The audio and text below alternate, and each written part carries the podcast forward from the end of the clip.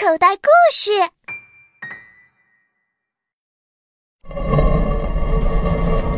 奇怪的石门，关着一个被诅咒的世界。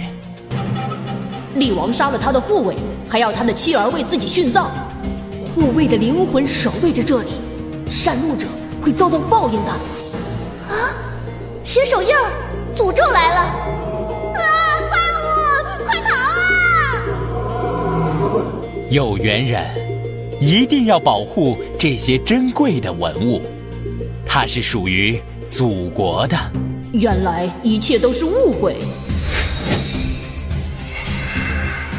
儿童系列小说剧《少年冒险王之误闯石窟密道》，根据彭虚洛的同名小说改编。主播陈辉，导演在群。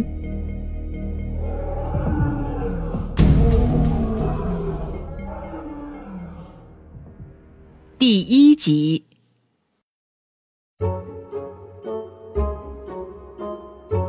正午的阳光火辣刺眼，坐在教室里的小机灵完全不顾闷热的空气，坐在课桌前听老师讲课，听得津津有味儿。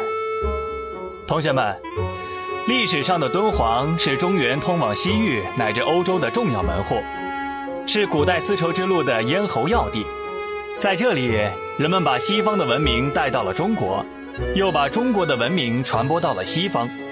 地处绿洲的敦煌，正好是成为了东西方政治、经济、文化交流的中心，也成了丝绸之路上最大的通商口岸和国际贸易市场。因此啊，敦煌具有其独特的文化，直到今天有一处文化遗址流传下来。呃，有哪位同学知道？老师，我知道。小机灵，你来回答。是老师，我知道敦煌石窟。说的很好，请坐。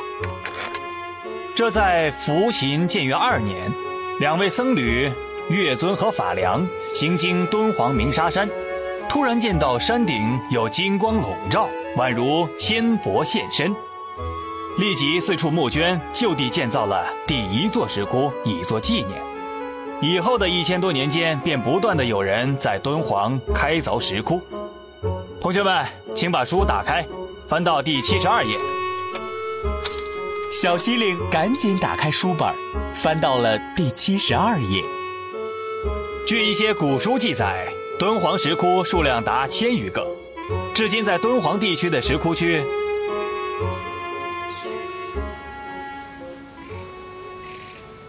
这一整天，小机灵都陷入对莫高窟的幻想中，直到晚上吃饭。他也心不在焉的，小机灵的表现被他的爸爸吴功臣看在眼里。小机灵，呃啊呃，爸爸，什么事啊？你怎么心不在焉呀？哦，我在想敦煌石窟的事情。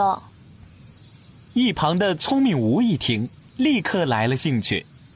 敦煌石窟，你说的是莫高窟吗？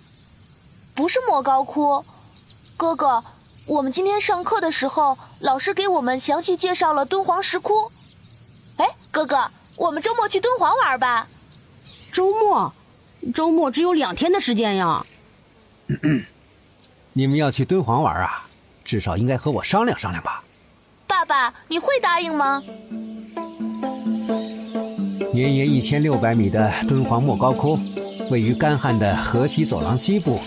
地处高大的鸣沙山与三危山之间的大河谷，长期受到西北、东北以及西南风带来的风沙危害。早在五代时期啊，风沙就危及洞窟的安全。呃，一九四零年，石窟最底层大部分埋在沙中。一九五零年，敦煌文物研究所成立以后，就把防沙列为保护石窟的重点工作。但是限于当时的条件和技术啊。沙害未能得到有效的防治。哼，沙漠你们还没玩够吗？可是自1987年敦煌莫高窟被联合国教科文组织列入世界文化遗产保护对象之后，兰州沙漠研究所、敦煌研究院及美国盖地保护所共同合作，进行了莫高窟风沙运动规划及风沙防治的研究，并设置了尼龙网防沙栅栏，使窟区入沙量减少了百分之六十。爸爸，你骗不了我。但是这种对付风沙的方式是治标不治本啊！临时性防护栅栏的附近会形成新的人工沙地，一旦积沙高出栅栏，流沙便会长驱直入，危及洞窟。最长远的防护方法是由工程、植物、化学措施相结合的综合防护工程。从风沙运动规律特征出发，采取不同的防护措施，切断或削弱鸣沙山沙源和固定流沙。以固为主，采用固、阻、疏、导相结合的防护原则，从根本上消除风沙活动对莫高窟的危害。在莫高窟的风沙已经少多了，只是每年三至五月的风季，偶尔会刮起大风沙而已。可是现在是六月份啊，没有大风沙，我们可以去玩。哎呀，我看呐，还是等暑假再去吧，两天的时间太少了。爸爸，两天时间不少，其实一天都可以。我已经在网上查过了，有敦煌一日游，可以参观莫高窟石窟艺术陈列中心、藏经洞文物陈列馆。中饭后游鸣沙山、月牙泉，还有雷音寺呢。唉，看来你们两个都是有准备的呀。爸爸，你就答应我吧。哎，你们都做了这么多的准备，爸爸怎么能够拒绝呢？好耶！爸爸，我能不能邀请香蕉熊和水桶妹和我们一起去呀？当然可以。太棒了！哥哥，我们现在就去找他们，把这个好消息带给他们。走。嘿，你们先把饭吃完。聪明吴和小机灵不顾父亲的召唤，兴冲冲地跑出家门，想要第一时间把这个好消息带给香蕉熊和水桶妹。在四个小伙伴的游说之下，香蕉熊和水桶妹的父母也同意他们跟随聪明吴的父亲到敦煌去玩。飞驰的火车把他们带到了敦煌。四个小家伙随着吴功臣进入莫高窟后，他们第一次体验到了眼睛不够用的痛苦。他们借着洞里昏暗的照明灯以及自备的手电筒。在黑乎乎的洞窟里东张西望。小机灵，不许你用手去触摸壁画，也不许用相机拍照，知道吗？我们要保护文物。知道了，知道了。你好啰嗦呀！我要时刻提醒你。哎，这是什么壁画？小机灵和聪明吴站在莫高窟第六十一号窟中，坐鹿罗汉的壁画前。这是十六罗汉之一的宾头罗汉，你看，在他周围摆着一圈大鼓，他用他的双拳做鼓槌，做敲打鼓面状，就像是中国神话中的雷神，因此这幅壁画被人称为雷神。好了，我们向前走吧。小机灵跟着聪明吴向前走，可是他走了两步就要回头看一看宾头罗汉的壁画。突然，小机灵停下脚步，跑了回去，而且他还翻过栏杆，走到壁画的前面，轻轻地触摸。壁画上有点凉，还有点滑腻，好像上面覆盖了一层什么东西。奇怪，难道壁画里还有什么东西吗？这个发现使他感到兴奋，他稍稍地用了点劲儿。在左下的大鼓上按了一下，天哪！他似乎把鼓摁到了墙壁里。啊！小机灵被自己的举动吓了一跳，他还以为自己把壁画弄坏了。小机灵的惊叫声被远处的聪明吴听见，聪明吴回头望过来，看到小机灵已经翻越了栏杆，他赶紧跑了回来，站在栏杆外面。小机灵。你在干什么？快出来！哥哥，壁画的这一块里面是空的。快住手！这是文物，不能破坏。你快给我出来！小机灵伸手在壁画上敲了敲，壁画发出了沉闷的声响。聪明吴立刻知道小机灵并没有说谎。你先出来，不要被工作人员发现了。我们先追上爸爸他们，等到休息的时候再说。哥哥，你相信我？嗯，你先出来吧。小机灵见聪明无相信了自己，这才回到栅栏外面。以后不许再这么莽撞了啊！这些文物是属于全人类的，如果被你弄坏了，其他人就再也无法观看完整的壁画了，知道吗？我知道，可我刚才不知为什么特别想摸摸那个壁画，我不是想搞破坏。好了，哥哥知道，走吧，我们赶快追上爸爸他们。聪明无不敢再放任小机灵一个人走，握紧妹妹的手，向前追赶他们的爸爸和香蕉熊兄妹俩。后来，四个小伙伴趁着聪明无的爸爸午睡的时间，返回到了坐鹿罗汉的壁画前。香蕉熊，怎么样？没人，放心吧。聪明无，我们真的要这么做吗？你不是一向最反对破坏文物的吗？谁说我们要破坏文物了？都把手套戴上，一会儿由我和香蕉熊查探壁画，你们两个不准随意乱碰。凭什么？这是我发现的。你不服从命令，我就把你送回去。那我就把这一切告诉爸爸。好啊，那我们就不要去冒险了。小机灵知道聪明无发了脾气，他自己只能乖乖听话。唉，好吧，我接受。哼，香蕉熊，你来帮我。聪明无和香蕉熊开始检查壁画上的每一处。聪明无，我们这到底是在干什么？难道这壁画上会有什么机关吗？一九零零年六月二十二日，看管石窟的道士王元禄请来写经书的人在往墙缝里插灯草时，发现墙壁的后面竟然是空的，因此发现了一个密室，室中有四至十一世纪的各类文书和绘画作品近四万余件。你的意思是，这幅壁画的后面也有一个密室？你听。壁画上刻画着很多面鼓，聪明无在左下角的一面鼓上拍了拍，发出的声音竟然和拍在真的鼓面上一样。这，这怎么可能呢？所以这壁画一定有蹊跷。聪明无一边说，一边在每一面鼓上都敲了敲。哥，你看那面鼓，像不像一个旋转的按钮？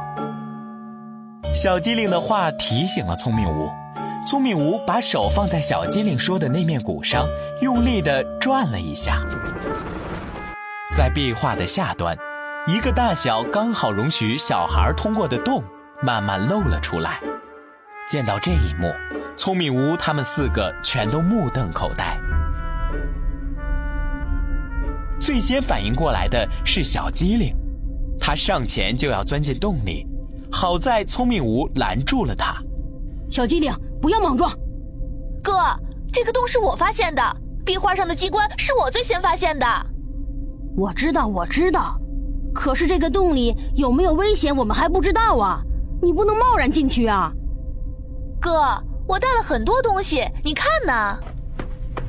小机灵摘下背包放在地上，小小的背包好像一个百宝囊一样。小机灵从里面掏出了好多东西，手电、饮用水、压缩饼干都有。这是什么？蜡烛、刀、打火机、医药包、安全绳。哎，我的老天！小机灵，你是来旅游的还是来探险的呀？我呀，这叫早有预见。哥，有了这些，我可以进去了吗？不好，聪明无，那边有人过来。我们下去吧，不然就没机会了。哥，是啊，聪明无，两边都有人走过来，再不下去，我们都要被捉住了。好，我们下去。小机灵一听聪明无的话，第一个就钻进了洞里，接着聪明无他们三个也全都钻了进去。就在他们钻进洞里不久，洞口的门居然自动合上。四个伙伴回头看了一眼，石窟中的光已经没了。他们知道，洞门已经自动关上了。后路已经断了，没关系，冒险本来就没有回头路可走。小机灵，你不是有蜡烛吗？把蜡烛点上。为什么不打手电呀？蜡烛能够检测这里的空气中氧气的成分够不够我们呼吸，你忘了吗？小机灵这一才想起来，封闭多年的空间中，有可能含有过多的二氧化碳。